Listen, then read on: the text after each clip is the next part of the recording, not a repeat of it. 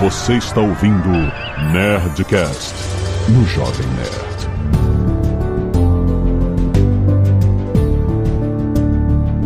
Landa, landa, landa, nerds! Aqui é Alexandre Antônio do Jovem Nerd. Antigamente não era melhor. É.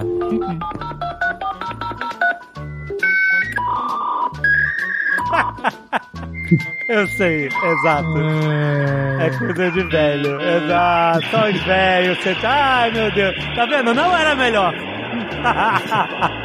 Isso é linguagem de robô. A gente sabia falar robô, a gente não sabe mais. Tá vendo? Era nesse É assim momento que... que- a sua mãe vinha e falava: sai da internet que eu preciso usar o telefone. Exatamente. É assim que os robôs da Boston Dynamics se comunicam. É, exatamente. Oi, eu sou a Ana Arantes e às vezes eu tenho saudade de coisas que eu não vivi. Padrão, normal, normal. É. Aqui é o Altair de Souza e depois do André com esse som tão nostálgico que o som que vem na minha cabeça é a abertura do Johnny Quest. Nossa. Nossa. Muito bom, muito bom. Eu não era nascido ainda não. Aham. Sei. Aqui é o Azagal e eu me pergunto se tem idade mínima pra ser nostálgico. Hum, olha, é verdade. Pior que tem. Tem, né? Porque outro dia eu tava falando isso com a minha filha. Que eu tava falando de algum. Ah, o que, que ela falou que ela não gosta mais? Sei lá, de Barbie. Ela adorava Barbie e agora, é, não gosta mais de Barbie. Eu falei, um dia você vai ter um sentimento chamado nostalgia. Você vai olhar pra Barbie e você vai assim, ai, que legal, me lembra a minha infância e tal, e você vai voltar a gostar de Barbie. Ela olhou pra mim com uma cara assim, não. Mas você vai ver, você vai ver. Muito bem, nerds! Estamos aqui pra falar sobre este sentimento enganador, podemos dizer assim, que é a nostalgia.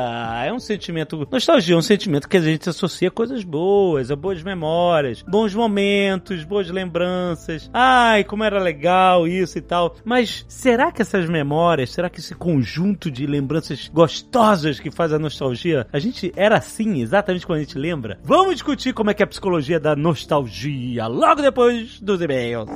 Canelada.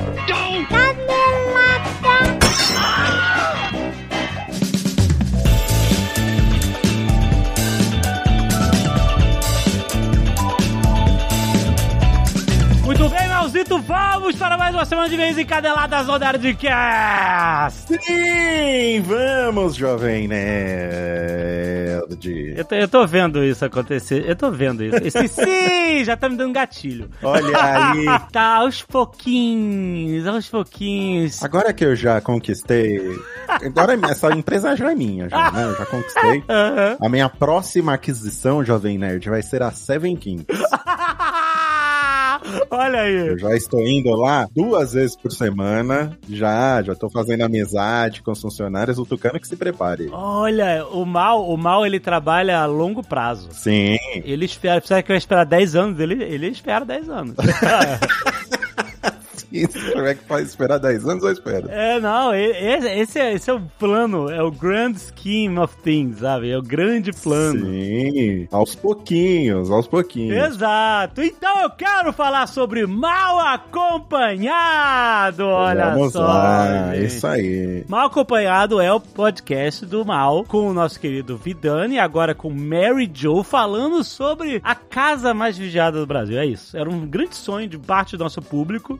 Exatamente. Mas importante destacar, Alexandre, porque Hum. as pessoas ainda acho que não entenderam qual é o esquema do negócio. Eu já tive várias pessoas me- vindo me falar, por exemplo, ah, depois que o BBB acabar, o mal acompanhado vai ter que ser fixo. Uhum. O mal acompanhado é fixo. Ele vai Uhum. sempre existir. Isso né? é, mas isso aí, não tava muito claro, né? Assim, porque começou com esse nome novo que vocês tiveram, né? O grande sucesso do Vai Te Catar, que foi um projeto, né? Todo centrado na Copa e ele, ele teve começo, meio e fim na Copa. Sim. E aí o- é natural as pessoas associarem, ah, então o mal acompanhado começou com o BBB e aí depois quando acabar o BBB vai acabar. Não, gente, não, Não vai vai acabar. acabar, vai continuar. Vai continuar. Isso, a gente vamos abordar outros temas, outras coisas, mas sempre vai ter um mal acompanhado de alguma coisa. Exato. Pode ser futebol, pode ser futebol americano, pode ser basquete, pode ser novela. Já deram a dica da gente fazer de novela. Novelas. Eu tô muito tentado a fazer de novela.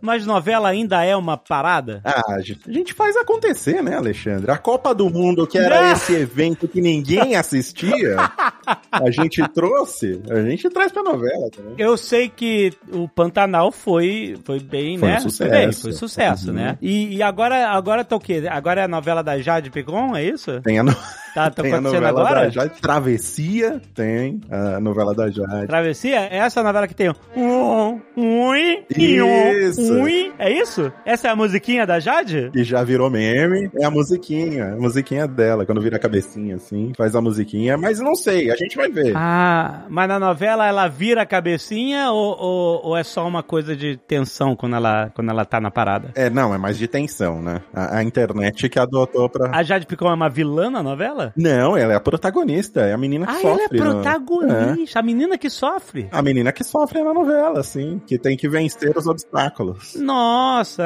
olha só. Então esse um em um não é música de vilão, é música só de. Ela está sendo ameaçada, é isso? Está sendo ameaçada, está passando por algum, algum Ah. teste na, na vida dela. Aí ela ouve essa musiquinha. Olha só. Olha, tem tudo a ver. É BBB, novela, tudo junto, né? Acho que não. Sim. Mal acompanhado tem muito assunto pela frente, mas é claro que agora, gente, o foco é a casa. Sim. As tretas, se você não tá acompanhando, gente, o Mal Acompanhado, ele teve, como o Mal falou, um programa, o primeiro programa piloto, no feed do Nerdcast. Isso. Mas ele, a partir do segundo episódio, ele passou a ter o seu feed próprio. Exatamente. Ele não está no feed do Nerdcast. Você pode achar ele no site do Jovem Nerd, no aplicativo e tal. Mas, se você for procurar ele é, em algum agregador de podcast fora do Jovem Nerd, sei lá, no Spotify, no Apple Podcast, por exemplo, é, você vai ter que achar o feed próprio do Mal Acompanhado. Procura Mal Acompanhado. Mal com U. Mal Acompanhado. Você vai achar lá, assina e você... Sabe um jeito fácil de você achar, Alexandre Ah. Tony, Jovem Nerd?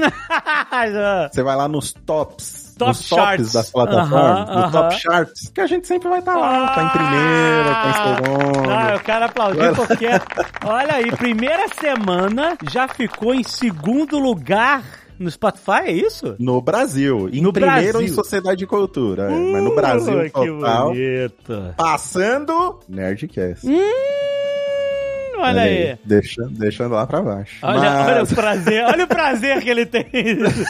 você quer publicar o Nerdcast no feed do Mal Acompanhado? olha, libero, se você olha quiser. isso, gente, olha isso. Vocês estão vendo, né? Não, mas ó, falando sério, porque teve gente que veio me perguntar, pô, só teve um mal acompanhado, não vai sair mais? Eu falei, não, gente, já tá no feed próprio, já saiu sete programas do mal acompanhado. Não tá só lá no, no Nerdcast. Exato. Toda segunda, terça e quarta. É isso. Exatamente, segunda, terça e quarta. Que segunda-feira vocês comentam o restante da semana, festa, né? Formação de paredão. Sim, festa, formação de paredão. Aí na terça a gente comenta o jogo da discórdia, Aham. Né? E aí na quarta, a eliminação. A eliminação. São os, os dias chaves do, do Big Brother, a gente tá comentando. Mas é claro que pra variar, a Globo ferrou o nosso plano na primeira semana, né? Porque eles foram fazer a eliminação na quinta-feira. Ah, Porque é teve um verdade. quarto secreto. O quarto secreto. Mas daí a partir de agora volta pra terça-feira, é isso? Volta ao normal, volta ao Olha normal. A aí, gente já vai tá, no, tá acompanhando aí em sincronia com os acontecimentos do programa. Muito bom, muito bom. Quer dizer que então Fred voltou, é isso, né? É isso? Eu espero que o Fred volte. Doutor Fredelícia. Você está nicanizado,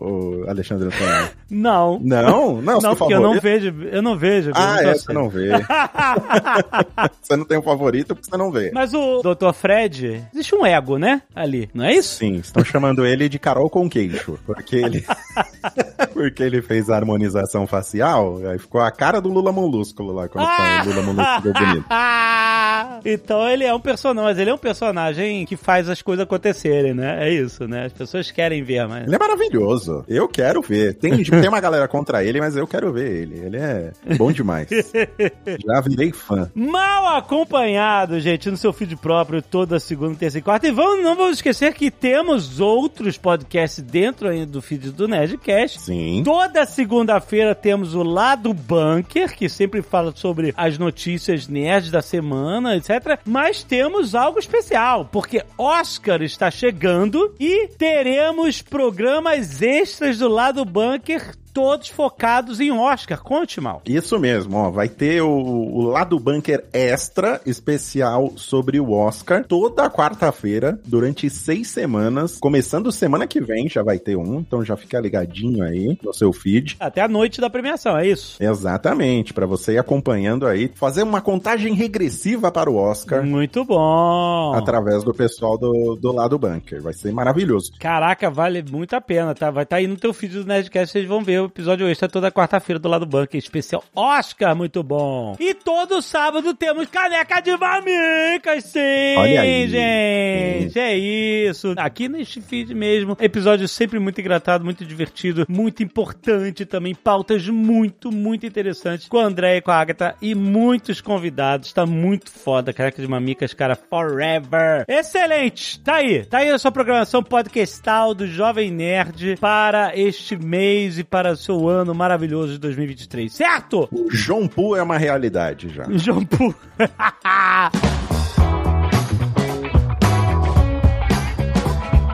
E se você não quiser ouvir os recados e e-mails do último Nerdcast, pode pular diretamente para 16 minutos e 58 motivos do porquê no meu tempo era melhor. Quero agradecer os nerds que doaram sangue e salvaram vidas: Gabriel Brandão, Arthur Carvalho dos Santos, Lucas Brown, que doou sangue e medula, Ashla Peixoto doou plaquetas e Anderson Júnior. Muito, muito obrigado, gente. Sempre que você doar sangue, mande uma selfie para nerdcast.jovemnerd.com.br, assim como e-mail sobre o último Nerdcast também para este mesmo e-mail, pra gente ler aqui e agradecer. Muito bom! Exato. É bom, é importante lembrar da galera sempre mandar e-mails aqui pra nerdcast.jovemnerd.com.br comentando sobre o último episódio. E mande também suas artes dos fãs pra gente aqui. Olha só, Márcio do Nascimento Santos mandou aqui um quadrinho rápido do Nerdcast RPG do bico de tamanco gritando no cantinho da sala. Ih, a cena, a cena fatídica. A cena fatídica. Pois é, só ficou olhando. É isso, é isso. O que mais que ele poderia fazer? Ele era só um bico de tamanco.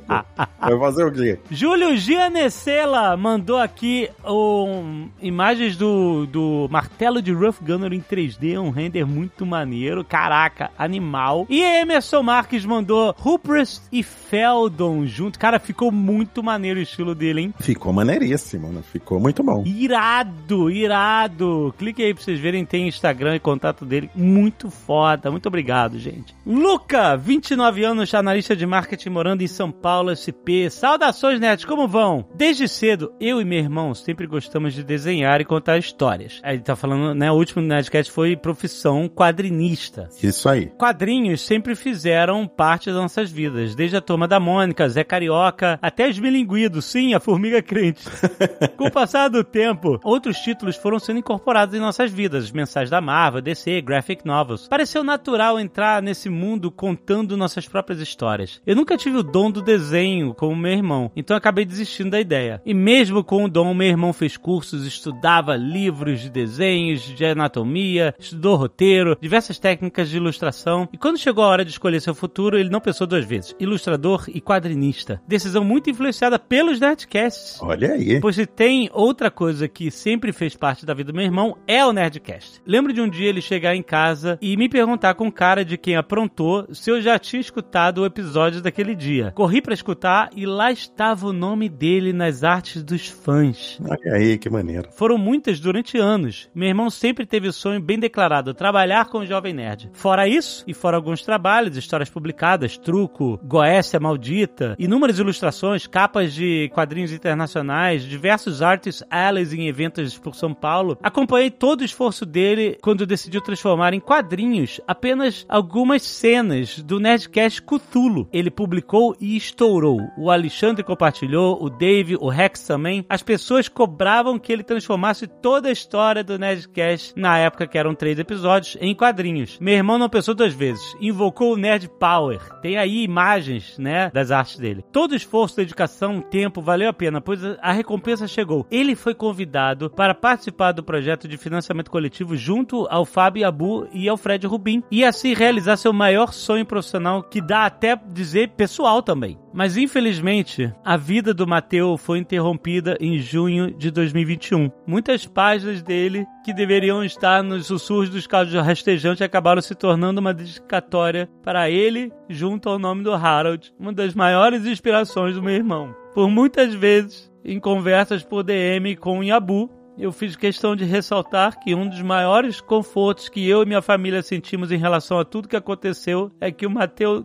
nos deixou enquanto realizava seu maior sonho. E sei que isso de alguma forma faz com que ele se sinta realizado. No início de dezembro de 2022, não estava nos meus planos ir à CCXP, mas eu fui com um objetivo. Encontrei o Yabu no seu stand no Artist Alley para agradecer pessoalmente por tudo. O luto não é fácil e tem seus momentos difíceis, mas sempre tentei ser positivo em relação ao meu irmão. Mesmo assim, fui atingido por um baque muito forte, mas muito positivo, quando li a dedicatória que o Fábio escreveu com lágrimas nos olhos. Uma frase que mudou e vai continuar mudando a minha vida para sempre. Uma frase que o Yabu escreveu na dedicatória, tem foto aí. O amor e a arte vivem para sempre. Obrigado por toda a atenção, por terem feito parte de algo tão importante na vida de um menino que tudo que tinha era um sonho.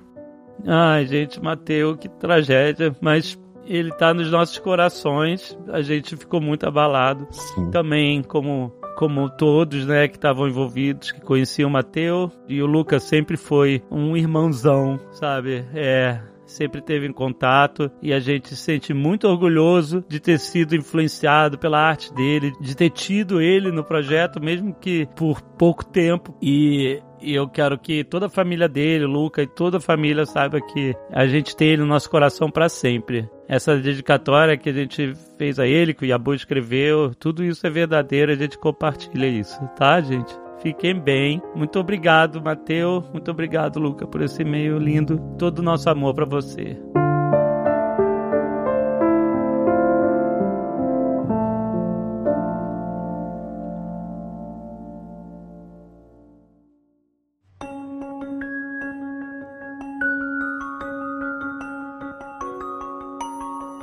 Vamos lá. Altair, você queria propor uma coisa, vai? Então, para começar a discussão, Jovem Nerd e meus amigos aqui, quero fazer um, um, teste com vocês. Na verdade, esse teste já meio que começou com as nossas apresentações, né? A gente falou coisas que são muito nostálgicas, assim. Jovem Nerd pontuou muito bem uma definição, assim, até boa da nostalgia, que é uma emoção complexa e ambígua, né? É uma coisa ambivalente. Então, como primeira definição da nostalgia, ela é uma emoção, mas ela é uma emoção complexa, porque necessariamente ela envolve coisas boas e ruins. Então, muita gente que, por exemplo, quando lembra de uma coisa nostálgica da vida, fica até um pouquinho ansioso, sabe? Dá aquela coisa, nossa, é verdade, gera uma atividade, uma excitação, mas ao mesmo tempo gera uma, uma ambiguidade, uma certa, até uma certa ansiedade. O que tem que ficar na cabeça das pessoas inicialmente é que a ansiedade é uma emoção complexa e exatamente por causa disso ela é ambígua. Então, eu vou pedir, mandei um link. Todo mundo abre esse link, por favor. Nossa, cara, desgraçado. Agora. Coloca, coloca. O meu coração já tá acelerado. Isso. Então, é para colocar para você ouvir mesmo. Tá bom, vou ouvir. Vou dar play. Há 10 anos, uma equipe de comandos especiais foi mandada para a prisão por um tribunal militar por crime que não haviam cometido.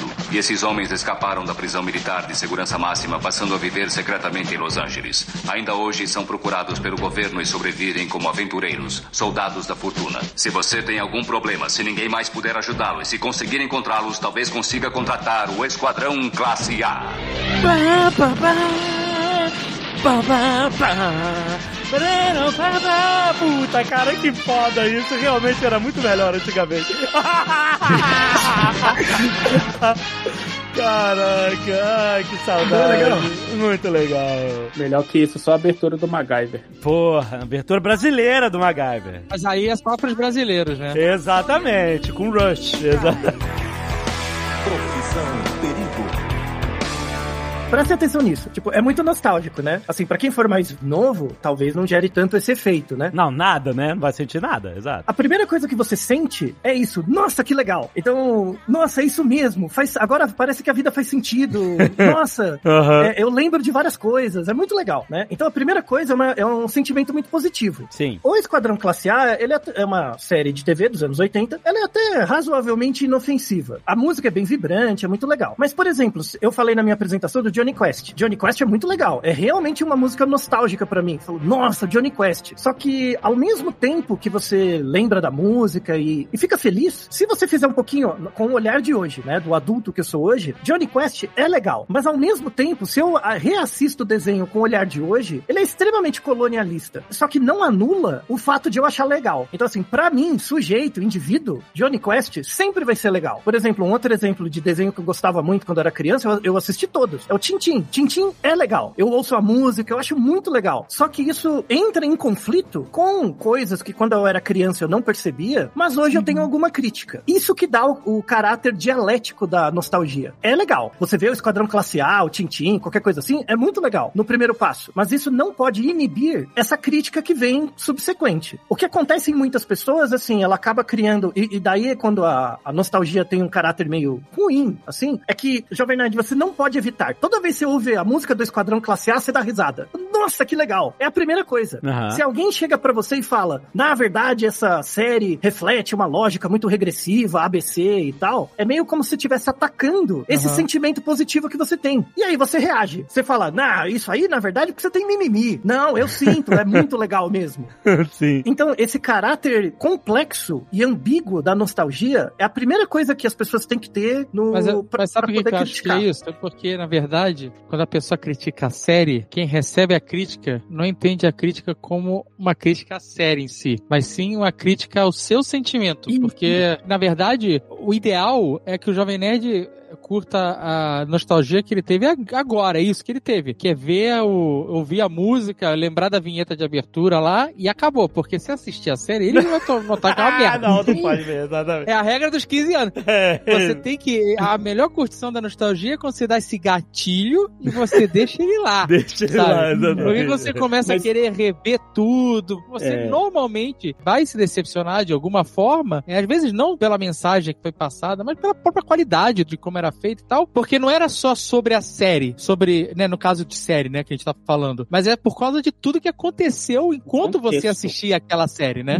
Como o Altair mencionou, nostalgia é um sentimento muito complexo. Isso que ele descreveu é um aspecto do que faz a nostalgia ser um sentimento ambíguo. Eu acho que na maioria das pessoas, ela se manifesta num outro aspecto que não é nem o da crítica. Quando a gente sente, às vezes, o que a gente chama de nostalgia, não precisa nem da gente pensar ativamente numa crítica. Mas a gente sempre pensa no que o, o Jovem Nerd falou essa frase na hora que ele escutou e falou assim: Nossa, isso aqui era bom, isso aqui era uma série boa. Que a gente tem essa sensação de que o que a gente viveu lá no passado, com todo aquele contexto e sentimentos que a gente teve lá, era positivo, que hoje é pior, e a sensação de ruim, de, de negativo, é que aquilo não volta mais. Esse sentimento meio. Ah, sim. Ele é ambíguo nessa situação. Do tipo, é legal aquilo que eu vivi, que legal, mas isso não volta mais, eu não vou conseguir viver isso mais. Que triste. Inclusive, a etimologia da palavra nostalgia é isso. Uhum. É uma volta a algo que te causa dor. Que causa dor? Essa é a etimologia? É, a etimologia, A é a etimologia- dor de voltar pra casa. Nossa, é sério? Caraca. Exatamente. Mas aí a- o aspecto de dor da palavra, porque assim, né, teve o que a gente chama de semantic breaching, que é bleaching. Uhum. que assim, a, a palavra muda o sentido semântico Hum. no decorrer dos tempos, mas o, o caráter negativo que ainda fica nela é esse caráter de, olha, isso que a gente viveu foi super legal, eu tô agora relembrando tudo de bom que eu senti naquela época e hoje eu não consigo sentir isso mais. Não é possível Uhum. retratar isso hoje, mesmo, igual o Dave falou, se eu pegar a série e assistir ela todinha, eu não vou conseguir reviver e retratar a mesma coisa que eu sentia na época que eu assisti pela primeira vez. Então, se eu puder dar um exemplo prático, porque a gente aqui, nós aqui estamos numa posição peculiar, que a gente faz conteúdo na internet há 20 anos. Então, a gente teve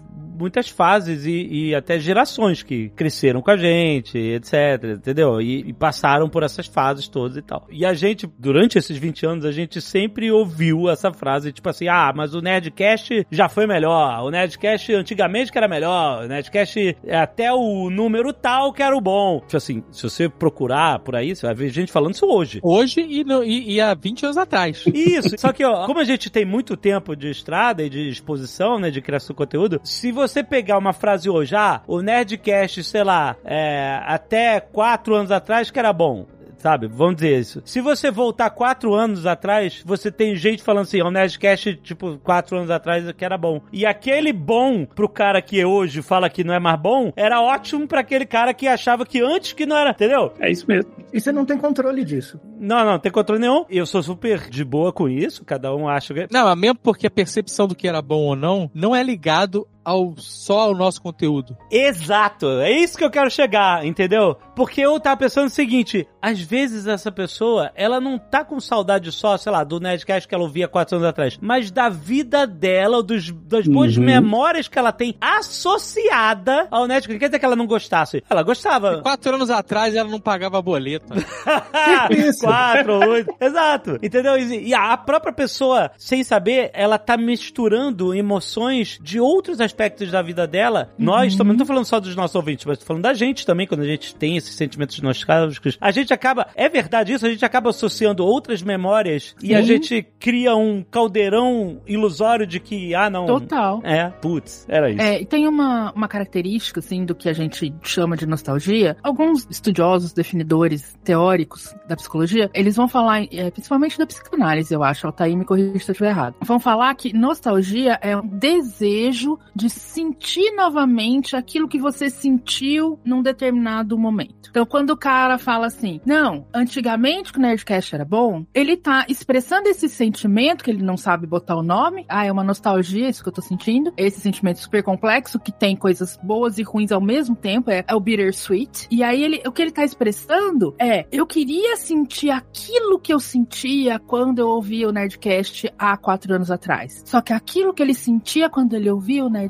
há quatro anos atrás não era só a reação direta dele quando ele estava ouvindo o Nerdcast. Mas é todo aquele contexto de o que estava acontecendo na vida dele, as outras coisas que estavam rolando ali associadas àquele momento. E aí eu acho que em cima disso, eu acho que ainda tem um componente também de falsas memórias. E isso que eu queria chegar, que a segunda camada dessa análise que eu queria perguntar pra vocês é, não quer dizer que a vida de todo mundo era mil maravilhas X anos atrás, quando... mas a gente tem a tendência de aglomerar bons sentimentos, aglutinar eles e agrupá-los e descartar maus sentimentos. Não quer dizer que a gente não vai, que senão não existiria trauma, não existiria essas coisas, mas, mas existe essa tendência na mente da gente aglutinar as coisas boas e meio que deixar de lado. Na verdade, é o contrário. A gente tende a, Uhum. a enfraquecer ou atenuar as coisas negativas que a gente vive. Atenuar, aham, ok. Atenuar, exatamente. Ou seja, a intensidade, se eu tô vivendo alguma coisa negativa hoje, a intensidade disso pro meu sistema cognitivo vai ser X. Aham. Daqui a cinco anos, a intensidade Certo. do que eu tô vivendo hoje vai ser X menos 15. Pode te incomodar menos, certo? Isso acontece com sentimentos negativos. Certo. As coisas positivas não têm essa atenuação. Então Hum. acaba que daqui a 15 anos, o negativo vai ser X menos 15, o positivo vai ser X talvez menos 2. Certo. A gente tem uma tendência a não atenuar as experiências positivas no decorrer do tempo, mas a gente tem uma tendência a atenuar as experiências negativas no decorrer do tempo. Até porque, aí você pergunta assim, mas por que, que a gente faz isso? Existe um- uma vantagem evolutiva para fazer isso, porque a gente tem que criar modelos para poder viver bem pro resto da vida. Então a gente tende a pegar coisas negativas que a gente viveu e cria um esquema delas, ao invés de ficar lembrando cada exemplo especificamente, pra gente ter como generalizar, pra gente poder saber o que fazer no futuro se a gente viver uma coisa negativa de novo. Tanto é que se não houver essa atenuação, é quando você tem o trauma. O trauma não atenua. exatamente. É uma intensidade de negatividade, de sentimentos ruins e de dor psíquica tão grande que ela literalmente imprime um caminho neural que vai ser sempre ativado com a mesma Uhum. intensidade. Então, Uhum. quando a gente fala, né, de não revitimizar ou não retraumatizar uma pessoa que tem respostas de trauma, é isso que a gente tá falando. Porque se a gente ativa alguma coisa que lembra ela aquilo, que acessa essa memória, ela vai sentir aquela intensidade de dor igual ela sentiu no momento do trauma. Cara, eu tenho uma experiência exatamente assim, que quando a minha mãe tá, no fim da vida da minha mãe teve câncer e ela, e ela passou mais de 20, quase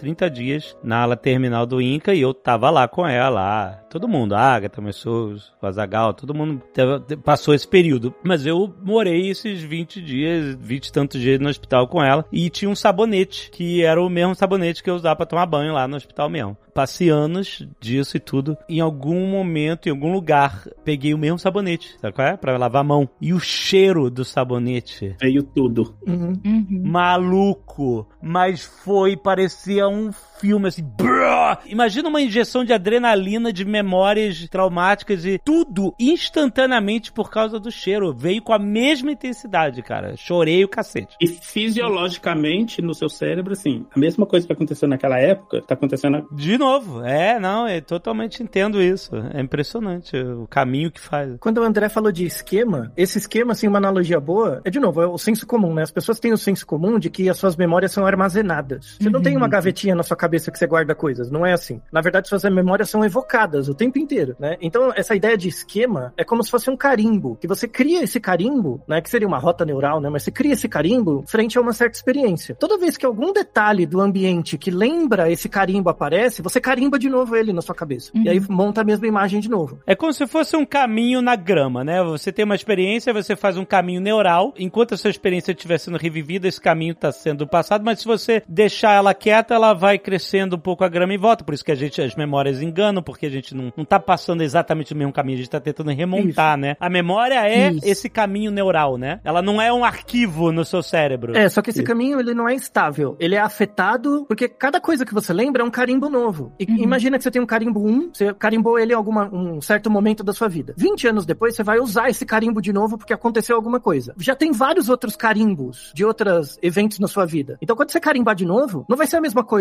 porque o desenho formado embaixo já é diferente. Aham. Ah, é, já tá usado. É isso aí. Sabe? Então é, é muito dinâmico. O Azagal tem uma experiência interessante que ele notou que é o seguinte: é a parada do da a primeira vez. Nunca nada é igual à primeira vez. Aí o Azagal foi visitar um lugar que a gente ama, um dos lugares mais incríveis do mundo. Eu posso contar, inclusive, já que a história é minha, mas à vontade. né? Não, Conta não, que eu não, vou- é isso, Já é isso. você tá está presente, né?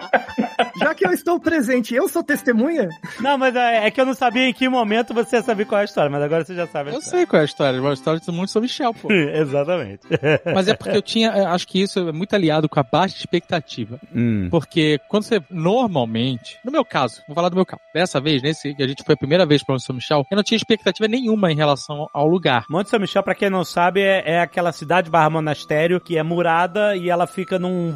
É uma ilha, uma ilha que se torna uma ilha conforme a maré. A maré sobe, ela fica inundada em volta, a maré desce, ela fica com terra em volta. É lindo, é lindo. Lá na, na Normandia, na França. E aí eu não tinha expectativa nenhuma, que o pessoal falava que era uma ilha, que era uma cidadezinha medieval, uma ilha e tal, mas eu, ah, puta, não deve ser nada realmente incrível assim. Essa cidade em volta de um rio ali, o rio em volta e é isso. E aí o amigo nosso tinha reservado um, um hotel para a gente dormir lá, e o hotel chamava Alberge é, Saint-Pierre. E eu falei, puta, a gente vai dormir no albergue, maluco. Isso é que eu não quero. Puta, aquele quarto, 30 beliche, sabe? é? Banheiro coletivo. Puta, que furada. E então a gente, eu fui até sem pressa. A gente tinha lá um horário que era o ideal chegar e tal, e eu tava tranquilaço, dirigindo o carro de boa, parando pra tirar foto de girassol. E quando a gente chegou perto, que a gente viu a cidade de longe, a gente ficou esbabacado, sabe? Que é um, é um negócio de maluco mesmo, assim. E a gente foi chegando de carro, e aí começou a acelerar, puta, agora tem que chegar logo, caralho. E era, era verão na Europa, então é, o dia, né, com horário de verão e tal, é, o sol só se põe lá pra 10 da noite, tá? Então a gente chegou, era final de tarde, aí entramos na cidade, puta, primeira vez que a gente chega né, nessa cidade incrível, ela parece um bolo, ela vai crescendo. Até ó, lá em cima da abadia tem um, um anjo, o Miguel, lá em cima e tal. E a gente foi e deixou as malas no hotel, começou a andar pelas ruelas, pela cidade, tudo novo, primeira vez, né? Primeira vez que a gente via toda a cidade. Entramos na abadia, como era verão, alta temporada, tava tendo um festival de música. Cada cômodo que a gente entrava tinha um músico, flauta, violino, percussão. E a gente chegou lá em cima com o pôr do sol acontecendo e uma pessoa tocando harpa. Foi uma parada de maluco, foi uma parada inacreditável, inacreditável. E a gente, puta, uma experiência que marcou pra sempre, né? E a gente, ah não, você tem que ir pra São Michel, você tem que ir pra Monte São Michel, pô, é incrível demais, não sei o que lá. E a gente foi, e a gente repetiu essa viagem várias vezes. A gente voltou lá com a Alexandre com a Agatha, depois voltou com o André e com o Alan. E a gente tentou refazer toda essa sensação de, desse primeiro momento que a gente teve, mas nunca, Não nunca deu. foi igual. Nunca. É impossível repetir. Eu acho isso bom. Eu, eu lembro muito. ah, É quando você aprende que é bom, é, é aí funciona. Porque você, você tava se frustrando. Para de porque, insistir, exato. porque eu fui várias vezes. E eu tenho certeza que pro Alexandre na primeira vez, assim como pro André e pro Alan na primeira vez, foi incrível. Porque Ah. eles estavam vivendo pela primeira vez. Mas pra gente que tinha uma expectativa lá em cima de ter gente tocando harpa no pôr do sol, sabe? E como você não consegue reconstruir, você fica, porra, o que eu tô fazendo de errado dessa vez? É, Exato, né? Exatamente. O que, que aconteceu aqui? Mas eu aprendi isso e eu tomei essa lição e eu apliquei ela já, porque a gente que recentemente a gente tava em casa, em Orlando, e o JP tinha ido ver, o JP e o Marcel tinham ido lá ver o lançamento do, do SLS, né? Do foguetaço aí da NASA. E a gente tava trabalhando, não tinha tempo de ir, não sei o que lá. Até que chegou de noite, era pra ter sido lançado, o, o lançamento foi atrasando, a gente perguntando pros caras, e aí, já lançou? Vai lançar? Não vai lançar? Os caras, vai demorar ainda pelo menos uma hora e meia aqui. Aí eu falei, virei e falei assim, então vamos lá agora. Vamos lá. Que a gente tava uma hora e pouco. Uma parada histórica, a gente não tinha ido porque a gente não tinha como. A gente tava trabalhando, fudido de trabalho, não tinha como ir. Agora dá, era tipo 11 da noite. Era 11 da noite, é isso aí. Ia lançar no início da madrugada. Vambora, a gente pega o carro, é uma hora de carro, a gente mete aqui o cooler, enche Red Bull nessa merda e vambora. Aí eles, ah, não sei, não sei. Eu falei, cara, é uma parada uma vez na vida. Você não vai ter essa chance. O Azagal me convenceu de ir ver o lançamento do Artemis. Sabe por quê? Mas eu tava meio um pouco traumatizado porque eu fui ver o primeira tentativa de lançamento e falhou. E eu voltei, sabe, arrastando a bunda. Aí eu, ah, ah, tá bom, não sei se vai, vai rolar de novo ou não. Aí ele falou assim, não, bora, cara. Aí ele que me convenceu. Aí fomos, eu, ele, a portuguesa, a gente se jogou no carro. Eu tinha um monte de palha de Halloween que eu tinha que tirar do carro, maluquice. Aí, mete-lhe, toca-lhe pau na estrada. Pá, uma hora, andando e tal, indo a estrada livre, de noite, tranquilo. E a gente chegou lá, e normalmente esses lançamentos, eles são extremamente lotados, é uma parada É, maluca. Você é. tem que parar longe, andar pra cacete, um crowd, não sei o que lá. Esse dia, eu não sei o que aconteceu, cara. Não tinha quase ninguém na parada. A gente estacionou, andou dois minutos. É. Tava no lugar onde os caras estavam desde 8 horas da manhã. Coitado. Essa merda do lançamento. Aham. A gente chegou lá, bateu 10 minutos de papo com a galera, virou, viu o lançamento, foi um negócio inacreditável, uma experiência, cara, das paradas mais fodas que eu já vi na minha vida. O, o Marcel fala, vocês não vão ver um, um lançamento, vocês vão ver um evento bíblico. Foi um negócio de maluco, cara. Quando o foguete começa a subir, a, a energia que é desprendida é tamanha que virou dia. É, virou dia, foi foda. E virou dia não só pra onde a gente olhava, pra onde o foguete estava. A gente olhava pra trás virou dia atrás. É, foda. Sabe, assim, foi uma parada inacreditável, sabe? Um- Uma sensação indescritível, sabe? A gente ficou vendo, ele subia até desaparecer, voltando pro carro, uma hora depois tava em casa. sabe quando vai ser o próximo lançamento de foguete que eu vou na minha vida? Nunca mais! Já tá bom, né? Ele teve a experiência perfeita, exatamente. Eu, eu- eu lembro muito de uma poesia, é, uma poesia do Drummond, que reflete muito bem isso, essa experiência, as duas experiências do David, que é uma, o, o Drummond fala assim, que eterno é tudo aquilo que dura uma fração de segundo, mas com tamanha força que se petrifica e nenhuma força jamais resgata. Não, muito e bom. exatamente por isso que é eterno. É Né? E você vai guardar com você, como se fosse uma pedrinha, né, que você guarda. É, pois é. Mas o surreal dessas coisas é isso que o David falou, que é do tipo, você vive uma experiência bíblica, 30 minutos depois, você está vivendo a experiência mais cotidiana do mundo, que é escovar o dente, deitar e dormir. Exato, exatamente. Maravilhoso, né?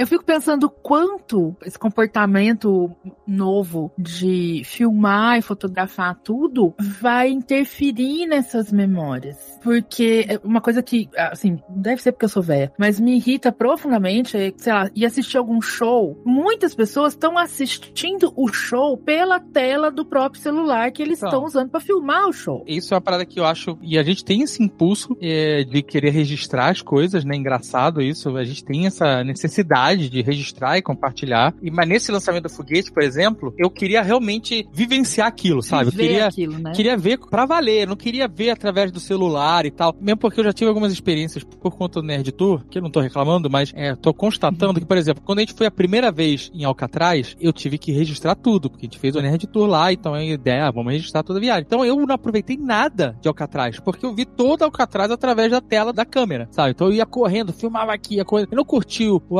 audioguia que era dramatizado, eu não conseguia olhar direito pras paradas, sabe? Foi uma experiência muito ruim. Tanto que eu voltei depois sem câmera, sem nada, porque eu queria realmente poder aproveitar o passeio lá no, no museu, né? Na, na- na- É. no sítio histórico que ele é. E aí, quando a gente foi ver o lançamento do foguete, assim, eu tinha esse ímpeto de querer registrar, mas eu não queria ficar olhando pelo celular. Então o que eu fiz foi, eu liguei a câmera e fiquei segurando ela assim, tipo, embaixo do meu peito, sabe? Filmando tudo que tava na minha frente. Tanto que minha filmagem ficou uma merda. Mas eu, eu vi tudo, assim, sabe? Eu vi, fiquei embaixo bacana, fiquei reflexivo. Foi uma parada muito maluca. Uhum. E eu não teria aproveitado como eu aproveitei, eu saí de lá, puta, eu fiquei dias reflexivo sobre a parada. Se eu tivesse olhado ela pelo celular, sabe? Com certeza, com certeza. As pessoas perdem muito vendo as coisas pelo celular. E, e, no fundo, elas não vão ver de novo. Isso que é o mais engraçado. É. Né? Você vai lá num show, você filma o show. Ah, vou filmar pra guardar. Você nunca mais vai ver aquela merda de novo. É, mas a questão toda é porque, assim, o ímpeto de. Assim, de fechar um pouquinho do assunto, mas só pra fechar esse ciclo. O ímpeto de filmar o registro para assistir depois. Ele é muito mais social. Do tipo, preciso registrar para o meu meio social que eu estive Uhum. naquele lugar e vivi aquela experiência. É muito menos, deixa eu guardar isso aqui para eu poder assistir depois. É o Assim, biscoito. A galera depois. quer o biscoito. Exatamente. Ah, quer exatamente. biscoitar, tira uma foto, né? Não precisa ficar filmando o show inteiro, Quando né? você tira uma foto, de certa forma, você imagina qual, qual o momento do lançamento do foguete que eu vou fotografar, entendeu? Uhum. É, depende da coisa, exato. O único implante que eu faria no meu corpo, um implante biônico que eu tô falando, tá? É, seria uma, um olho câmera. Porque É, aí você câmera. Problema, entendeu? É, você Você já tá... pode comprar o óculos do Facebook. Ah, Olha só, olha aí. Agora tem do Facebook também? Não é só o Google Tem. Glass? Não, do Facebook. Nossa, eu Ana, você fico tá pensando- 20 anos atrasada nessa parada. Pois é, você vê como eu acompanho, tem muito interesse nesse assunto. Eu fico pensando que eu concordo, que tem a coisa do- da biscoitagem, mas eu tenho a impressão de que o ímpeto inicial, talvez a biscoitagem pros mais jovens, né, que já nasceram na biscoitagem, mas eu acho que o ímpeto inicial, principalmente pra quem não cresceu com um celular grudado, sendo uma extensão do próprio braço, é realmente, nossa, eu tenho esse troço aqui, né, que eu não preciso mandar pra revelar depois e que pode registrar tudo que eu tô vendo. E é muito, eu pensei muito na coisa da nostalgia mesmo, porque é como se eu quisesse garantir que eu vou ter como voltar pra aquela sensação e aquele sentimento. Um Mas isso não é né? real, né? Uhum. Mas Tanto olha, eu- é que acontece isso, a gente nem olha depois mais. Mas eu vou te falar que é um testemunho meu, tá? Eu uso o Instagram como uma espécie de máquina do tempo, nesse sentido, sabe? Então, Uhum. às vezes eu fico voltando na minha timeline do Instagram, porque É uma história normalmente de vida, quase. é, É o seu álbum de fotografia. é isso. Exatamente. A minha timeline do Instagram, eu coloco coisas que eu considero memoráveis, sabe? E, e que eu quero compartilhar, de fato, e eu volto nelas. Tipo, esse do lançamento, eu voltei muitas vezes nele depois, sabe? Assim, pra rever mesmo, porque eu achei um negócio incrível. Ainda botei lá a trilha sonora do Hans Zimmer, que é mais incrível ainda. A NASA podia fazer isso, inclusive, lançar foguete com, com o Hans Zimmer tocando ali embaixo, sacou? É, Pegando Porra, fogo. seria um negócio de maluco. E eu tava nessa busca, sabe? De voltar àquele sentimento que eu tinha tido há algumas semanas atrás Uhum. sabe? Porque foi um Uhum. negócio realmente incrível, assim. E aí eu fico realmente voltando. Às vezes eu volto anos na timeline, sabe? Pra lembrar de momentos, re- recordar. Engraçado até porque eu sempre me lembro do livro é, do Eduardo Spor, A Batalha do Apocalipse, né? Que tem o personagem principal, o Ablon, ou o anjo, que é milenar, né? É, e ele descreve que de tempos em tempos ele vai pro alto de uma montanha, não sei o que lá, o anjo, né? Fica lá meditando pra ele lembrar das coisas. Porque como ele vive muito, ele acabaria esquecendo delas, né? Elas acabariam virando fragmentos de, de tantas, numa memória tão vasta de tantos acontecimentos que ele passa. E eu fico pensando nisso, ah, puta, será que tem coisas da minha vida que eu já tô esquecendo e que foram importantes? Nesse caso, o feed do Instagram, que hoje é tão desvalorizado, me ajuda bastante, sabe? Eu volto nele e fico ali recordando, O voltando pra negócio, é trás. que, o negócio, o problema é que o Mark fica querendo colocar umas propagandas no meio da história de sua vida, né? Isso é um inferno. Não, a gente, a gente Aí é um coloca problema mesmo. que você pode nos ajudar, né? Você poderia ah, Né? dar um toque. podia- Porque o- a minha perspectiva nos stories nunca vai acontecer, né? A minha ideia de ter texto em perspectiva nos stories. Eu já, já Ah, desisti. legal, cansou de dar essa imagem. Essa Mas olha ideia. só, se eu te ajudar, você vai impossibilitar que eu tenha as minhas experiências, entendeu? Vai acabar com o salário dele, tadinho. Exatamente.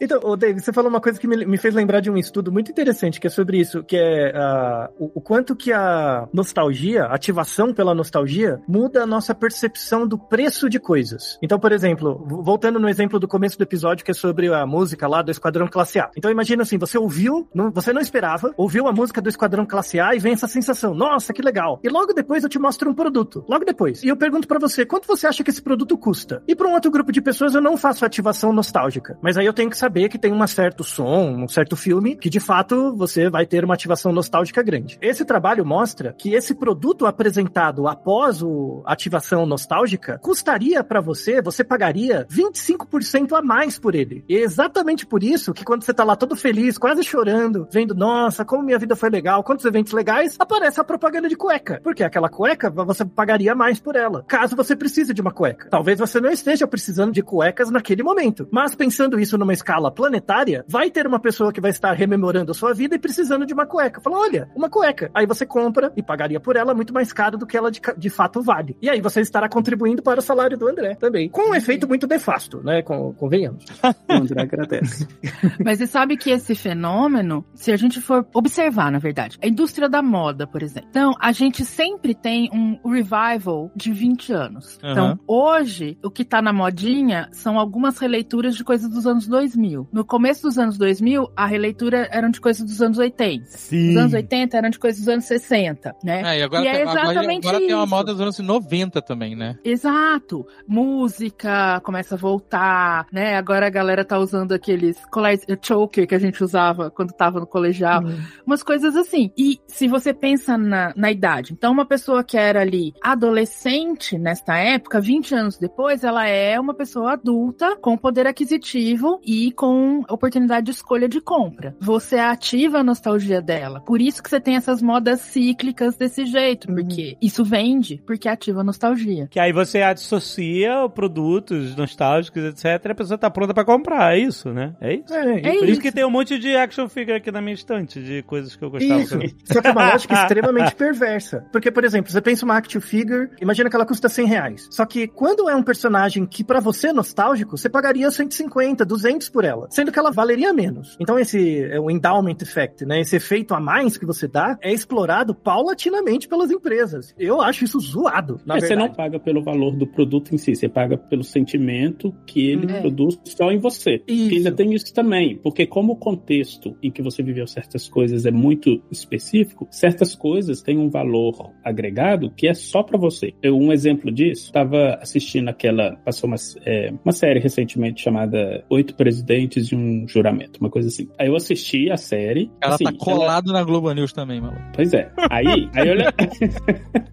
Aí olha só, ela tem um, um- um valor histórico, conta uma história e tal. Mas se você, assim, pra gente que é mais velho, se a gente assiste aquela série, tem aspectos da série, tem coisas que assim, não tem nada a ver com a história de presente, mas que quando você assiste, aquilo remete coisa do seu passado e aquilo é nostálgico. Eu vou dar um exemplo. Quando tava passando a parte do governo do Fernando Henrique, passou o lançamento do Plano Real. Aí a reportagem era o próprio Fernando Henrique mostrando as notas de real, que eram notas novas na época. A primeira nota que ele mostrou foi uma nota de cinco reais. Naquele momento, a primeira coisa que veio na minha cabeça foi a primeira nota de real que eu peguei na vida, que foi uma nota de cinco reais, que meu pai me deu pra comprar um litro de leite daquele cotochés que vinha no saquinho ainda. Nossa, veio tudo. É, Veio tudo, que- exatamente. E assim, aquele pedaço da série só tem esse valor específico pra mim, Sim. porque aquele aspecto específico da série me remeteu a uma coisa que é muito específica pra mim. Suponhamos que a gente não tivesse mais o plano real, tivesse outro- outra moeda e alguém tivesse vendendo uma nota de cinco reais. Eu pagaria muito mais uma nota de cinco reais do que talvez o Altair, porque o valor que aquilo tem pra mim é muito diferente do que teria pra qualquer outra pessoa. É, a e gente esse é um paga é o aspecto- valor agregado. Isso. E esse é um aspecto super interessante, porque assim, quando você pensa em algo nostálgico, de novo, pensa uma música, nossa, que legal. Essa sensação é só sua. E aí, a gente é tão apegado a essa sensação positiva e dialética, né, ambígua, a gente é tão apegado a isso, porque quando você tem nostalgia de alguma coisa, você evoca memórias que são só suas e você pode manipular elas da forma como você quer. E exatamente por isso que você fala no passado ela é melhor, porque é o seu passado. E aí, isso conversa muito com a disciplina de história mesmo, a ciência da história, né? No primeiro ano de história, que você vai estudar teoria histórica e tal, é, é muito importante separar história de memória. Memória é o que você lembra. Tipo, ah, fala aí como é que foi sua vida. Então, vão ter muitas memórias que são idiosincráticas, são suas. Tipo, cinco reais. É, é seu, é da sua vida indivíduo. Só que eu não posso transformar a sua memória na história, no fato histórico. Como que você avalia um fato histórico? Você tem que pegar várias pessoas, juntar os relatos dela, vários pesquisadores, não pode ser só um pesquisador, e chegar num consenso. Esse consenso médio das histórias é o que vai criar o fato histórico. Então você vai pensar, sei lá, será que a Revolução Francesa aconteceu mesmo? Você vai pensar nisso, isso é uma junção não das memórias. Tanto é que lá, em 1700, as pessoas chegam numa conclusão, e hoje, se você pegar as mesmas memórias, os relatos, com o mesmo método, você chega também na mesma conclusão. E aí eh, tem um aspecto super importante que as pessoas confundem muito. Então, por exemplo, hoje, pensando no Brasil, não só, mas também, a gente tem uma briga geracional muito grande. Tipo, ah, a gente com, sei lá, 35, 40, brigando, falando bobagem pros moleques de 20, é uma coisa. Mas quando a gente conversa com a geração dos 60, em relação a dos 20, tem uma quebra geracional muito grande. E esse é um componente muito importante da nostalgia, que aparece muito nos trabalhos, que é quando você é afetado pela nostalgia, nossa, que música legal. Você fica muito feliz, gera em você uma sensação de que a vida faz sentido e gera uma sensação de pertença a um grupo. Você sente que pertence a alguma coisa. Nossa, a música do Esquadrão Classe A. Para ter uma coisa no, no ambiente que faz eu me reconhecer. Então eu não sou um estranho no mundo. Quando você pensa em movimentos políticos, é exatamente isso. Você fica reverberando os mesmos assuntos que geram nostalgia num grupo homogêneo de pessoas, eles vão, vão vai gerar uma sensação de pertença, aí o aspecto negativo da nostalgia, e as pessoas vão defender polarização nesse contexto nostálgico para não abrir mão da sensação positiva que a nostalgia traz. Sobretudo em quem é mais velho. Ah, explica muita coisa, né? É, pois Eu é. só, eu só queria deixar claro que o desfecho da nota de 5 reais foi que eu perdi a nota, não comprei o leite e meu pai me cacetou na porrada. Ah, meu Deus. Aí vira um trauma, Não né? é Não é trauma. nostalgia, Era é trauma. era trauma, não era nostalgia. Então você, você não compraria, você vai ficar com medo toda vez que você vê uma nota Não, de 5 compraria. reais agora. Compraria. E compraria o leite também. Tadinho. Eu li sobre uma pesquisa que falava sobre a percepção de memórias antigas e a sua percepção de mundo e como a própria percepção das memórias muda. Muito por alto era assim. No final da década de 70, perguntaram um monte de, pra um monte de pessoas se elas eram a favor ou contra a liberação da maconha. Aí, tipo, 15 anos depois, pegaram o mesmo grupo e fizeram de novo a mesma pesquisa. Ah, você é a favor ou contra? E algumas pessoas mantiveram as posições, algumas pessoas mudaram de opinião, etc. Mas o que eles queriam ver, na verdade, não era a opinião das pessoas, mas sim a percepção que as pessoas que mudaram de opinião tinham sobre suas memórias de 15 anos atrás. O número de pessoas que mudou de opinião, sei lá, era a favor e aí passou a ser contra, elas tinham a me- falsa memória de que no passado elas eram contra, entendeu? Então, esse estudo acaba mostrando que o nosso entendimento de quem nós somos hoje afeta a forma como a gente interpreta as nossas memórias de quem nós fomos ontem. E isso é o que a gente chama de dissonância cognitiva. Cognitivo. É, a gente tem uma certa percepção de como que a gente é hoje. Essa percepção tem que fazer sentido no mundo e fazer sentido na nossa cabeça. Aí, se você foi alguma coisa diferente no passado, a sua memória vai tentar corrigir isso e vai criar essas falsas memórias, justamente para você ficar em paz com você na sua cabeça. Exato. E o engraçado é que, assim, quando a gente fala essas coisas, dá a impressão de que, assim, ah, então a pessoa tá mentindo, a gente sabe que tá mentindo. Não. Cognitivamente, a pessoa está convencida de que o passado dela era aquele que ela vê hoje e não um passado diferente. Não despreza o sentimento dela, para ela é genuíno. Ela tá sentindo É, assim.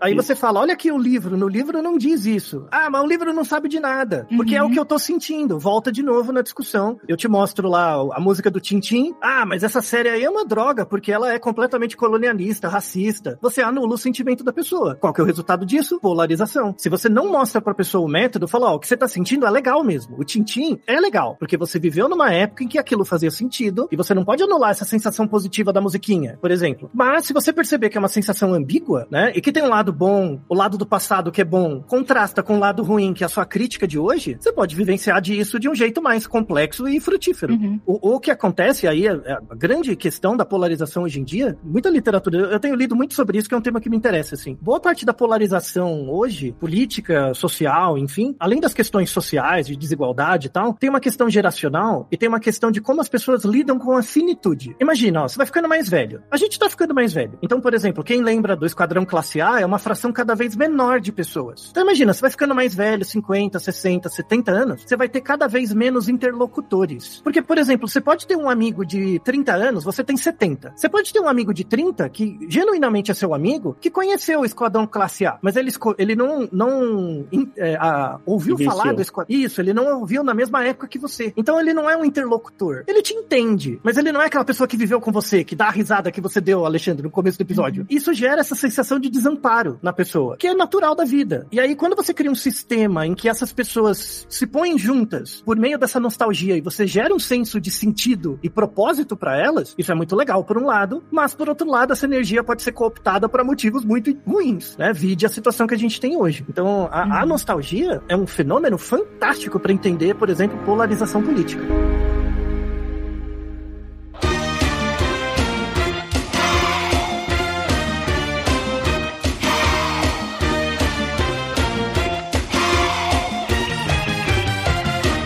Bacana. Eu tenho uma pergunta pra vocês dois. Uma pergunta bem nostálgica. Quem vocês preferiam? Xuxa, Mara Maravilha ou Angélica? Ih, olha aí.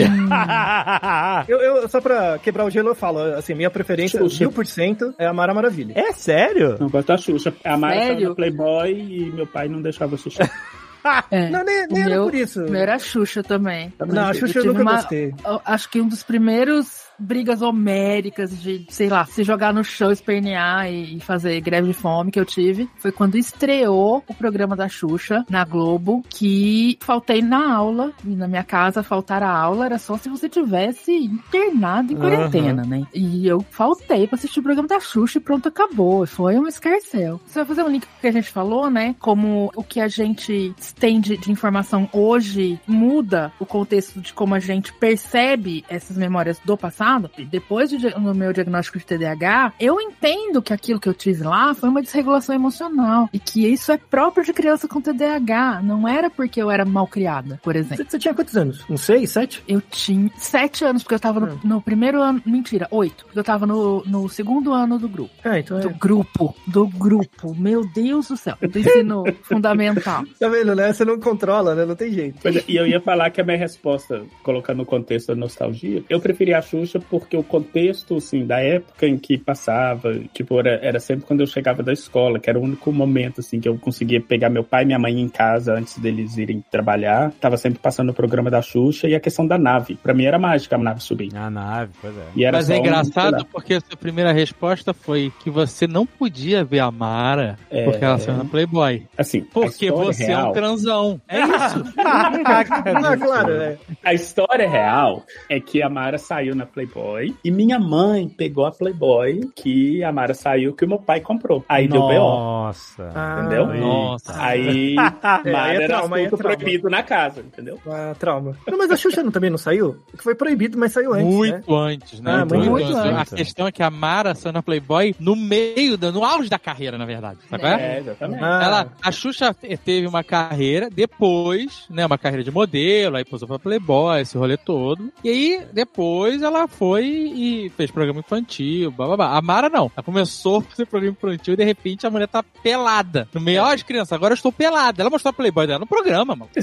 Não, tu não lembra disso? Não, assim, É. eu, eu, Como com a esquecer? Xuxa- não, a Xuxa eu tenho um trauma. Assim, eu, eu tenho, eu tenho um trauma da Xuxa. Nada contra a pessoa da Xuxa, tá? Por favor. Mas é, é aquela coisa do café da manhã da Xuxa. Aquilo me traumatizava. Ah. O café da Porque eu manhã? olhava. as- É, lembra que tinha o É. café da manhã? Lembro, lembro. mostrava. Paquitos. É. Vinha, gente, ser criança do barra adolescente nos anos 80 e 90, sessão nostalgia total agora. Quem não foi criança adolescente nos anos 80 e 90 não sabe o que é viver a liberdade absoluta de fazer e É. assistir. Era, foi uma década completamente sem supervisão, não tinha ninguém no comando nos anos Era 80. treva. Assista no os trapalhões. Assista os trapalhões. É, não tinha ninguém no comando, foi a melhor parada. O café da manhã da Xuxa era um monte de rapazinho sem camisa, Não, sério, não lembro. Né? Os paquitos, todos musculosos que saíam na revista Capricho, Ai, ai, sem ai. camisa, servindo. numa- Gente, era uma cena de filme pornô, só não tinha parte Não, da. era a introdução. Sabe assim? Era a introdução Era, do filme. era, era, era o preâmbulo de um filme pornô. Meu. Deus. E a Xuxa, né? Você lembra dos fios dental que ela usava no programa? Sim, sim. Não, mas Não, era, colã. tinha calça de leg por baixo, né? Por baixo, né? Aqueles colãs, aquela coisa de, de- é, ginástica aeróbica dos anos Que a, a 80. Mara era maiô na pele. É. Sim, então. Não, mas- mas o que me traumatizava no café da manhã da Xuxa era assim, depois eu fiquei mais velho, eu fui ler Casa Grande sem Senzala, era exatamente aquilo. Por exemplo, a primeira vez que eu ouvi falar de peito de peru foi na, no café da manhã da Xuxa. Mas eu só fui comer, sei lá, 15 anos depois. Então era completamente diferente de mim, assim, a- aquela coisa do café da manhã. Então não, eu, eu vi a Xuxa, não me fazia sentido. Eu não me sentia Aham. representada em nada. A, a Mara era treva, caos, briga, rolava umas brigas, você olhava no fundo as crianças se batendo. Eu achava o máximo. Mas eu tinha o muito mais- começo, o começo do programa da Xuxa era meio assim. Era, É, eu acho era- que eu não peguei muito, assim. Era Mas aí, Na época que caótico. era na manchete. Era bem Na caótico. manchete É, era o caos. É. É. eu fui É porque pra- elas vieram as paquitas pra botar ordem, essa é a parada. É, Isso. quando antes as paquitas ela empurrava as crianças, os meninos. É, era- era dela, sentar lá Porque as paquitas são soldados, né, gente? Os cacetete, né, pra são bater. né? Uhum. É, então aí eu gosto, mais da Mara. fardadas. É verdade. Aí eu acabo gostando mais da Mara por causa dessa- coisa maluca, assim. Que acho que representava mais, sabe? Eu, eu me sentia mais acolhido, assim, apesar Mas, da é, mas é muito isso mesmo. Mara é caos. É, eu, eu gosto, eu achava o máximo. Uma- eu tenho muito mais memórias da Mara, assim. Independente da Playboy. Eita ferro. Eu tenho, eu tenho É, mesmo. eu que tô transão, eu que tô transão aqui, né? Nem era crush mesmo, era um negócio que você via fazer sentido, sabe? Fazia Eu um- acho que isso tem super a ver com aquilo que você falou anteriormente, né? Da, da coisa do compartilhamento e do pertencimento. Sim. Então, rola essa identificação com aquele grupo específico. Porque fala mais com você, conecta mais com as suas próprias memórias. São memórias compartilhadas, né? É. E isso gera identificação e isso gera coesão dentro de um grupo. É, né? então, quando, quem, pra quem estiver ouvindo o Nerdcast aí, vai, vai ter o Tim Xuxa, o Tim Mara, vai ter o Tim Ma- Mariane. Lembra da Mariane? Vai ter o Angélica, que ninguém falou, né? Angélica era meio sem graça, não, não via muito no sentido, não. O negócio era Mara mesmo, que era o caos. Não, tinha né? balão mágico. O balão mágico era antes. Aí, Balão aí- mágico era bem antes, a Do balão mágica da minha infância, da nossa infância, Zagal. Ah, e- ah, não, então vocês vão lembrar, você, o Alexandre e o, o David, vocês vão lembrar de um mais antigo ainda, que era um seriado, que era os Waltons. Vocês lembram? Uhum. Boa Noite, Nossa. John Boy? Lembra? Boa Noite, John Boy? Isso, isso não me é estranho, mas eu, desse seriado eu Então, não lembro assim, especificamente. Aí a gente entra num ponto muito importante, que é, é- tem a ver com uma coisa do começo do episódio, que é a idade pra ter nostalgia. Assim, você não tem desde bebê, né? Então, por exemplo, pra mim, né? Eu pego o Bozo. Eu lembro do Bozo, eu lembro que eu assistia, mas eu era muito pequeno. Então, o Bozo, pra mim, por exemplo, ele não gera nostalgia. Talvez sejam os Waltons pro Dave, assim. Tem uma memória, né? Eu acho que eu lembro Boa Noite de um Boy, que vai dormir e é um, um cenário bucólico. Quando você é muito pequeno, um, dois, três anos, você não tem uma memória muito bem construída ainda, porque você tem que amadurecer, né? Tem uma questão de maturação cerebral. Então você tem memórias, mas elas não são nostálgicas. Fala, ah, eu lembro mais ou menos. A primeira onda de nostalgia começa aos 5, 6 anos. Que aí é essa coisa, nossa, eu lembro disso mesmo, porque aí você consegue associar eventos, que você já tem a noção de tempo, de ordem, né? De memória mais consolidada, de autopercepção também. Então você lembra dos eventos, você lembra da música, você lembra de tudo. É, e não só isso, não é só a questão da maturação da memória, mas isso que o Altair falou de quando você tá muito novo, você não tem uma memória nostálgica, é porque você não consegue regular a emoção da mesma forma que você consegue regular a partir dos 5, 6, 7 anos de idade. Isso. E nostalgia é memória diretamente ligada a um tipo de emoção. Então, quando a gente não tem aquela emoção ainda, a gente não tem ainda a capacidade de regular a emoção como a gente tem quando a gente vai ficando mais velho, a memória ela vira só uma memória mesmo, não é nostálgica. Por exemplo, a memória que eu tenho, vocês se lembram da Vicky? Sim. A robozinha do, do, robô? lá É. da, da comédia É. da Globo? É, é. Super exatamente. Vicky. Super Vic, isso aí. Super Vicky. Vicky não é nada. Super, É, Super Vicky é uma Vic, é coisa. verdade. É Super Vic, é verdade. É verdade. A memória que eu tenho da Super Vic é essa memória sem ligação emotiva, porque eu São lembro que imagens, passava na né? Você televisão. tem a memória É do imagem. Super Vic como a Super Vic tem memórias. Exatamente. Literalmente. não é uma coisa emotiva. Não, eu não, não, não é aquela coisa que eu assisto e falo assim, nossa, que legal, eu lembro direitinho disso. Mas É já engraçado que a aquela- gente. Punk eu já Punk é. levada da breca. Isso, punk é levado a breca. Pra mim é punk. Aí eu já. também. Exatamente. Ela já lembra. Agora é engraçado que a gente tá falando de, de, né, de nostalgia, de sentimento em relação à memória e tal. E, né, e normalmente a gente descreve sentimentos positivos, né? A gente vem falando Uhum. e tal. A gente falou de Bozo. O Bozo é bem ligado pra mim com um sentimento de angústia, cara. Porque, porque é meio deprimente, não é? Porque era, porque, sei lá, a Mar é o caos do bem, o, o Bozo é o caos do mal. O que é isso, O Bozo é. Sabe qual é? Lá, lá, lá, lá, lá, é? É loucura, é desespero, sabe qual é? É, é cocaína debaixo do nariz de palhaço. É, a prova desse trauma é a existência do Ozob, é isso? Exato. Isso. Então, aí essa primeira onda da nostalgia começa ali 6, 7, 8 anos, né? Aí tem uma segunda onda, que é quando você passa do operatório concreto pro formal, assim, que é o começo da adolescência, 12, 13 anos, que é quando você busca figuras nostálgicas de identidade. Então, por exemplo, pra mim é o Cavaleiro do Zodíaco, por exemplo, que é, é bem essa fase, assim, de se identificar com os personagens, eles são mais complexos, você entende, né? Você tem mais teoria da mente, assim, pra entender a personalidade dos Qual, personagens. qual changeman você era? Changeman. Não, eu, eu gostava mesmo do Jiraiya. Eu me identificava muito com o Jiraiya, assim. Mas dos, dos Changemans, eu acho que o vermelho mesmo. O vermelho eu, Eu era o gostava. Adu, Pegasus. Isso, é, o vermelho é o dragão, né? Isso. É ele mesmo. Então, é- essa coisa, né, dos Changeman, Jaspion, né? Você se identifica mais com as histórias, são mais complexas, você puxa coisas pra você. E isso volta depois. Se você parar pra pensar quando você é adulto, vários valores você meio que cria a partir desses personagens, assim. A Aí, como a Ana falou brilhantemente, os anos 80 e 90 era treva, né? Então os nossos personagens são todos meio desequilibrados, assim, é tudo bagunçado, né? É autorregulação emocional a granel, assim, né? Falta de autorregulação a granel. Eu tinha pavor, eu acho que era a mesma angústia que o,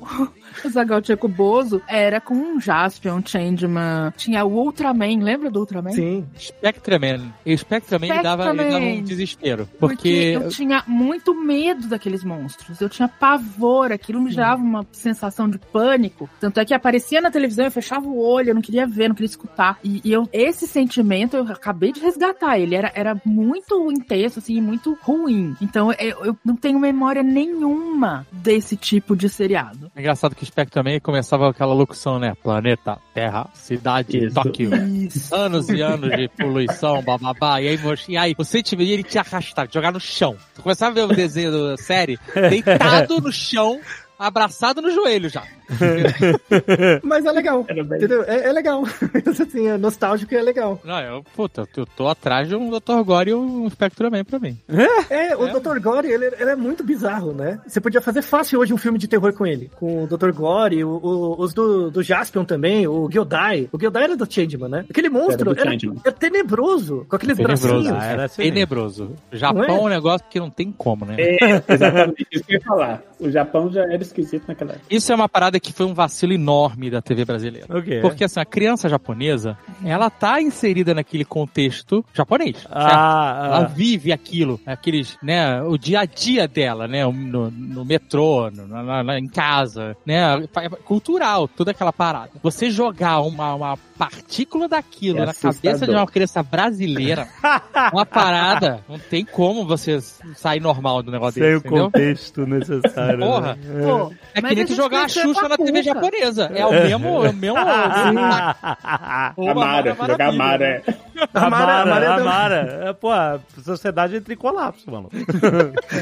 Mas a gente Bota- cresceu com a Cuca, né, gente? Pelo amor É, de Deus. Que é coisa é. mais bizarra do que a A Cuca. Cuca era bizarra, mas você vê que é um bizarro fofo, né? A Cuca, por mais sinistra que ela fosse, ela parecia um bichão de pelúcia, né? Era sinistro. O meu irmão tinha pavor da Cuca. Aí o... Cuca. O meu irmão tinha pavor e meus pais, claro, compraram uma Cuca gigante. Óbvio. E aí um dia... à noite. Não, a gente foi buscar ele no colégio, eu já estudava de manhã, e aí eu, claro que eu levei a Cuca, né? É, E aí parou o carro, ele entrou correndo, quando ele entrou no carro já tava a Cuca esperando por ele. Parenting done right. Não, eu tinha medo do fofão. O fofão me dava medo. Caraca, o Fofão. fofão era o Japão do Brasil. né? Fofão. É, mas o fofão, o fofão tinha aquela história inteira do, do punhal. Tinha, tinha. É. Quem, é, fez pacto com o demônio. O fofão, é, foi a versão brasileira do Chuck. Até a roupinha É, dele, a isso. roupinha do Chuck, Coitado. cara. Era uma mistura de Chuck com o Japão, né? Porque ele tinha testículos na cara com a roupa do Chuck. Era um A Gyodai. queixa com- dele é um saco. É, Eu tinha medo de verdade dele, eu não gostava, assim, eu, evitava o programa dele, era impressionante. Eu evitava o fofão. Lembra da vovó Mafalda, do Bozo? Claro, pô. Sim, o papai papudo. Gente, Valentino Guzzo, inclusive. É, o Valentino Guzzo. Gente, a gente cresceu com uma drag queen. isso. Sabe Não, assim, não é. faz sentido as pessoas serem transfóbicas. Pois é. Ah, não.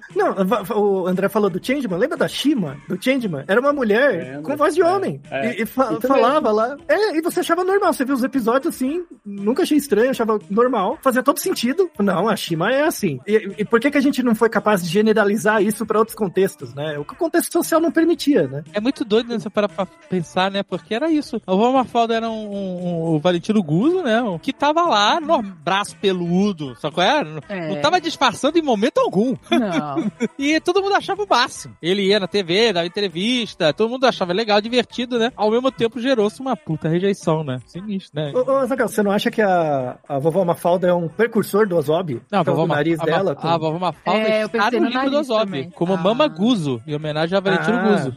Faz todo sentido, faz todo sentido. Aquele nariz é reconhecível, com, com o morango. Não, A ele- galera hoje acha é, o programa do RuPaul é a coisa mais, sei lá, Pra frente, né? vanguarda que existe. Gente, o Silvio Santos tinha concurso de travesti, de dublador. Verdade. Nos anos 90. Lembra do sabe? Pedro de Lara? Pedro de Lara, desce Pitinique. Pedro de lá, lá, É, lá, Lá, lá, lá, lá, lá. Gente, os jovens, desculpa, é que os velhos tá tudo nostálgico É, agora. isso que eu ia falar, o pessoal ouvindo o programa agora. Você vai ver, você vai ver, daqui a 20 anos, quando não tiver mais ninguém que compartilha disso com a gente, a gente vai estar acampado em algum lugar. Ai. Compartilhando exatamente isso. Tem que tomar cuidado. Comendo um churrasquinho, Isso, tem que tomar cuidado. curtindo um massoterapeuta. É, então e- esse movimento não pode ser cooptado por nenhum movimento político. Está proibido. Tem que ter uma lei na Constituição que gente velha não pode ter seu, suas nostalgias compartilhadas por nenhum órgão político. Pra não gerar esses tipos de bizarrice que a gente teve recentemente. Meu pai. É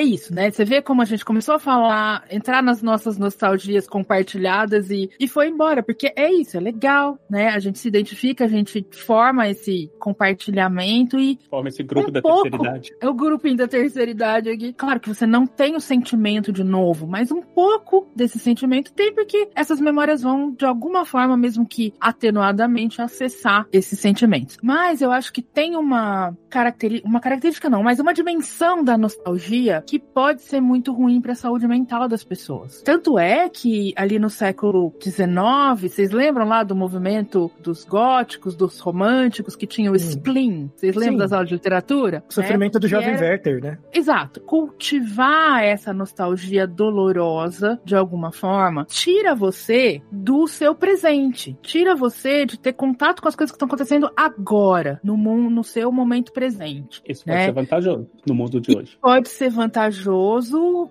quando isso é protetivo. Sim. Que é aquela coisa do, ah, eu, eu fui em tal restaurante, foi uma, uma- foi uma experiência péssima, eu não volto mais lá, né? Se eu não tivesse essa memória ou acessasse novamente esse sentimento de frustração, sei lá, coisas assim, cometeria o mesmo erro várias vezes. Tem gente que tem esse acesso meio prejudicado, que fica fazendo a mesma coisa errada, esperando o outro outcome. Mas enfim, tirando essa parte da burrice, muitas vezes a coisa da. Que é isso que, que eu acho que tem muito a ver com isso que o, o Altair estava descrevendo, né? Da formação de grupos, assim, que acabam se fechando em si. Mas do viver no passado. Era bom lá, era bom naquela época, era bom quando eu morava em tal lugar. Isso acaba te impedindo de tomar contato com as coisas que são boas agora. Muito uma boa parte, às vezes, do que engatilha a ansiedade e principalmente a depressão vem de cultivar, de, de se engajar demais e de. É como se essas memórias e esse sentimento que volta, eles enganchassem você e você fica preso nisso e fica vivendo no passado. Só que é frustrante, porque é aquilo que a gente tava falando, o ímpeto de ter novamente esse sentimento que você percebe hoje que era um sentimento muito bom e que você quer viver de novo, vai te frustrar. É aquilo que o porque não Zagal vai falou, ser. não, não é a mesma coisa, né? Você não vai conseguir Não é a mesma coisa. o mesmo né? E aí você vai entrar nesse ciclo de se frustrar, e aí porque você tá frustrado, você vai voltar pra onde era bom na sua percepção, vai tentar controlar, né,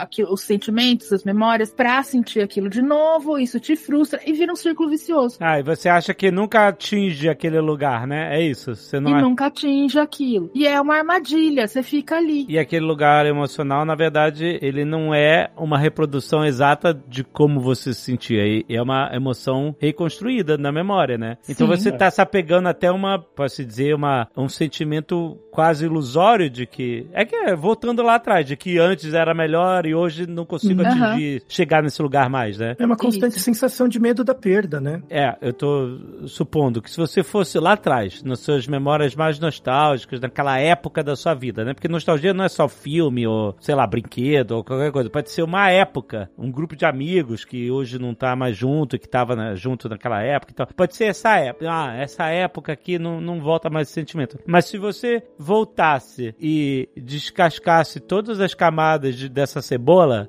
emocional, de memórias, você ia ver que na mesma época que você tem essa memória tão afetiva, né, que parece um tempo tão bom, você também tinha frustrações, você também tinha tristezas, você também tinha dificuldades, obstáculos, um monte de outros problemas que você não tá, você selecionou pra fora desse grupo de memórias nostálgicas, né? É aquilo que o André falou, porque elas, as coisas negativas elas vão sendo atenuadas com o tempo. Exato. E aí você vai ver que o seu estado emocional de alegrias e tristezas, claro, cada pessoa tem é, só momentos diferentes na vida. Mas assim, se você tirar uma média, você vai ver que as coisas vão bater, vão ser compatíveis, né? Os, os altos e baixos, né? É, claro, depende, mais uma vez, tem épocas que tá mais, muito mais alto, tem épocas que tá muito mais baixo. Mas na média, né? Você tem uma média que é uma, uma mistura, né? Desses altos e baixos, né? Isso que é ser adulto, né? Aham. Ser, ser um adulto é ser capaz de contar a sua própria história, né? E, e contar essas pepitas de momentos que você guarda, o significado, como você sentiu, o que representa pra você no passado, hoje. Isso é ser adulto. Você ficar preso muito nesse passado é uma desculpa porque você não quer crescer, né? Você não quer. As coisas mudam, você muda, o ambiente muda, e que bom, né? Tem que ser assim mesmo. E acho que, lembrando que a gente já fez Nerdcast sobre Divertidamente, né? E, é, e acho tão, tão legal, tão significativo aquela forma deles representarem de que antes, né, a alegria queria só alegria. Não, só alegria, alegria, alegria. E as memórias da criança são muito distintas entre alegria e tristeza e tal. E quando ela amadurece, ela vê que é- as memórias passam a ser uma, uma mistura, né? Era uma memória alegre e triste que se mesclam numa. É, aquelas bolinhas, né? Você vê as duas cores, amarela e azul lá mescladas. E, nossa, isso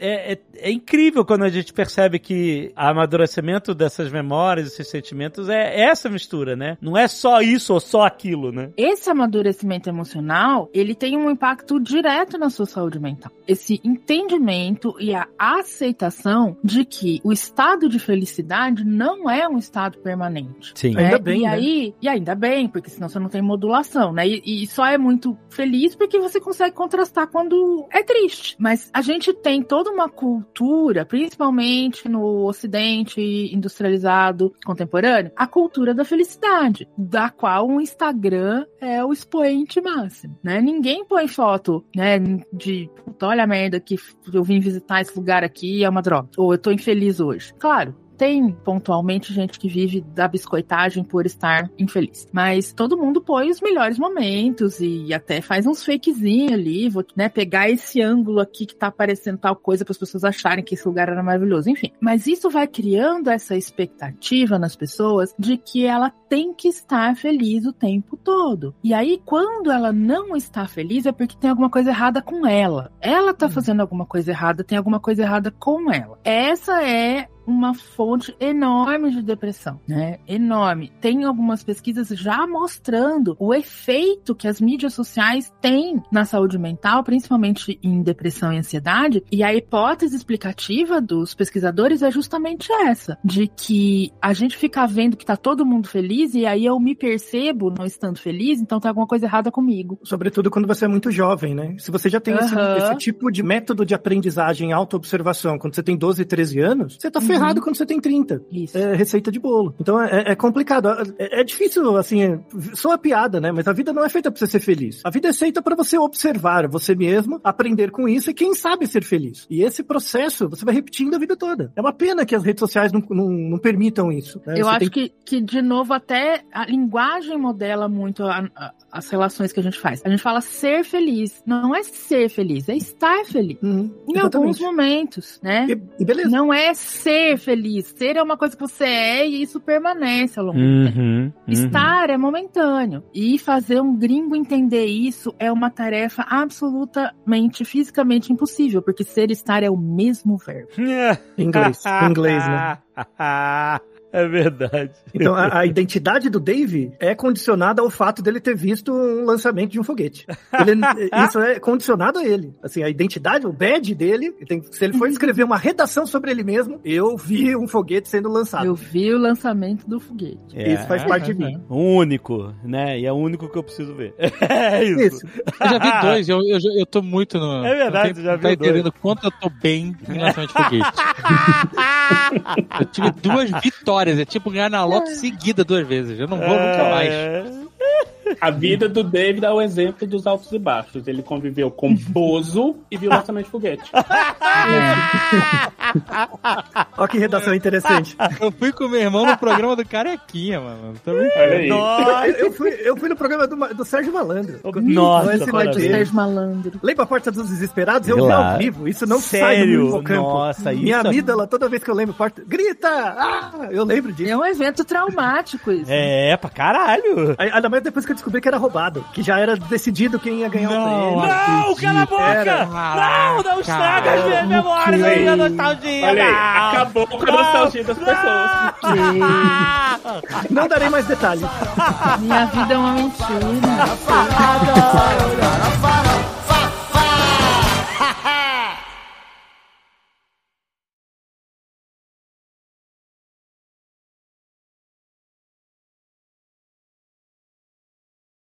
Na escola que eu fui, eu fui com a escola e tal, eu tava lá, né, Sérgio Malandro, eu tava em cima assim, aí chamaram um menino lá da minha escola pra ir na porta dos desesperados. Eram dois meninos, né? Só que na verdade o, o- a, a bicicleta já tava prometido pra um deles que não era da escola, era um outro menino, não veio lá, já tava lá. E aí, assim, eles fizeram um negócio pro menino, o menino da escola, escolher a porta 1. Só que o prêmio tava na 3, por exemplo, né? Caralho, E aí o, e o menino bateu o pé porque queria 3, né? E aí gerou esse mal-estar, assim, aí a professora foi reclamar lá, falou, pô, vocês estão roubando, tal, tal, e deram a bicicleta pro Vindo dos menino. anos 80, isso não me surpreende. É, então. Né? Mas você E, lá e como- aquele do você troca um Mega Drive por uma casca de banana?